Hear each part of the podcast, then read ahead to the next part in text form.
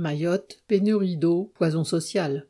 La préfecture a annoncé que dès le 17 juillet, les coupures d'eau vont s'intensifier. La moitié de la population subira des coupures d'eau régulières de 16h à 8h du matin.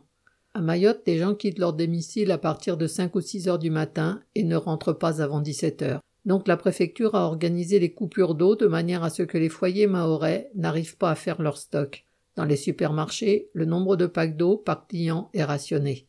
La concurrence pour l'accès à l'eau est source de graves conflits. Par précaution, les autorités sanitaires envisagent de mettre en place des rampes de distribution d'eau gratuite dans les bidonvilles.